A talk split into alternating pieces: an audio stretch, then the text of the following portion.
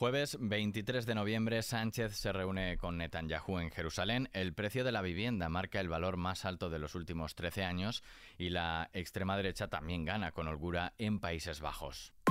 ISFM Noticias con Daniel Relova.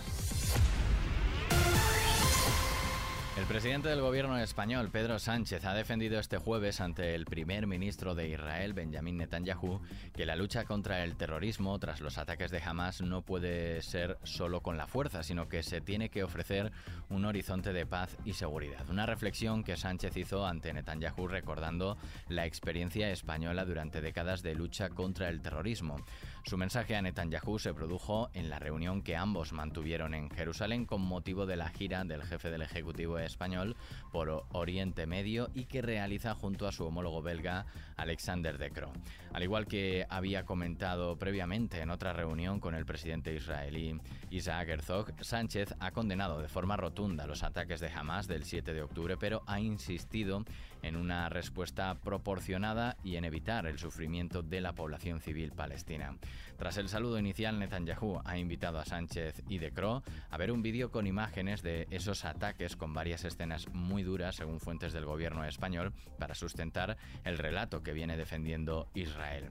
Continuamos ahora en Países Bajos, donde el Partido por la Libertad del antiislamista y eurófobo Gert Wilders es, con diferencia, el partido más grande del Parlamento neerlandés, según los datos del recuento oficial de votos, que le da 37 de los 150 escaños disponibles por delante del bloque de izquierdas, 25, y los liberales de derechas, 24. Los periódicos locales hablan este jueves de avalancha política y de que Países Bajos ha dado un giro a la derecha. También subrayan los dilemas a los que se enfrentan ahora los grandes partidos que quedaron por detrás de Bilders en las urnas, puesto que los liberales de derechas no podrán gobernar en solitario y necesitan, como es habitual en este país, al menos dos socios de coalición. Por su parte, Bilders dijo anoche que no impulsará medidas antiislámicas como la prohibición del Corán o el cierre de las escuelas islámicas, ambos puntos en su programa electoral, y ha prometido adherirse a la Constitución en un intento de avanzar en el periodo de formación que comenzará oficialmente este viernes.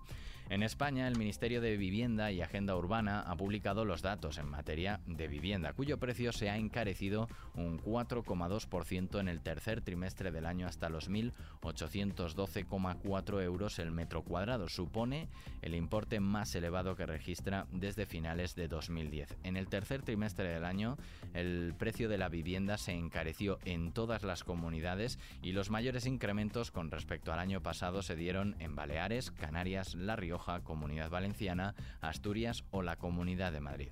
Atendiendo al precio medio del metro cuadrado, la más cara de España es la Comunidad de Madrid, 3.008 euros. A continuación se situaron Baleares y País Vasco.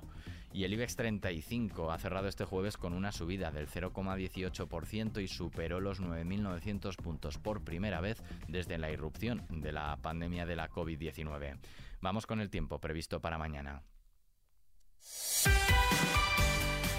Este viernes continuará la situación anticiclónica en la península y Baleares con predominio de cielo en general despejado, aunque con presencia de nubosidad e incluso con alguna precipitación débil en el Cantábrico y en puntos del archipiélago canario. Las nieblas matinales harán probable acto de presencia en las montañas del norte, en la meseta norte, en el Bajo Tajo y el Bajo Guadiana, el Alto Ebro y las depresiones de Lérida. Las temperaturas máximas aumentarán en la mitad este de la península y descenderán en Canarias con valores normales ya para la época, mientras que las mínimas descenderán en el noroeste y valles de la vertiente atlántica y aumentarán en el tercio noreste con heladas en montaña y zonas de la meseta más intensas en Pirineos. Con el tiempo cerramos este podcast de XFM Noticias con JL García en el control técnico y Daniel Relova quien te habla en la producción la música y la información siguen en Kiss FM. Hasta mañana.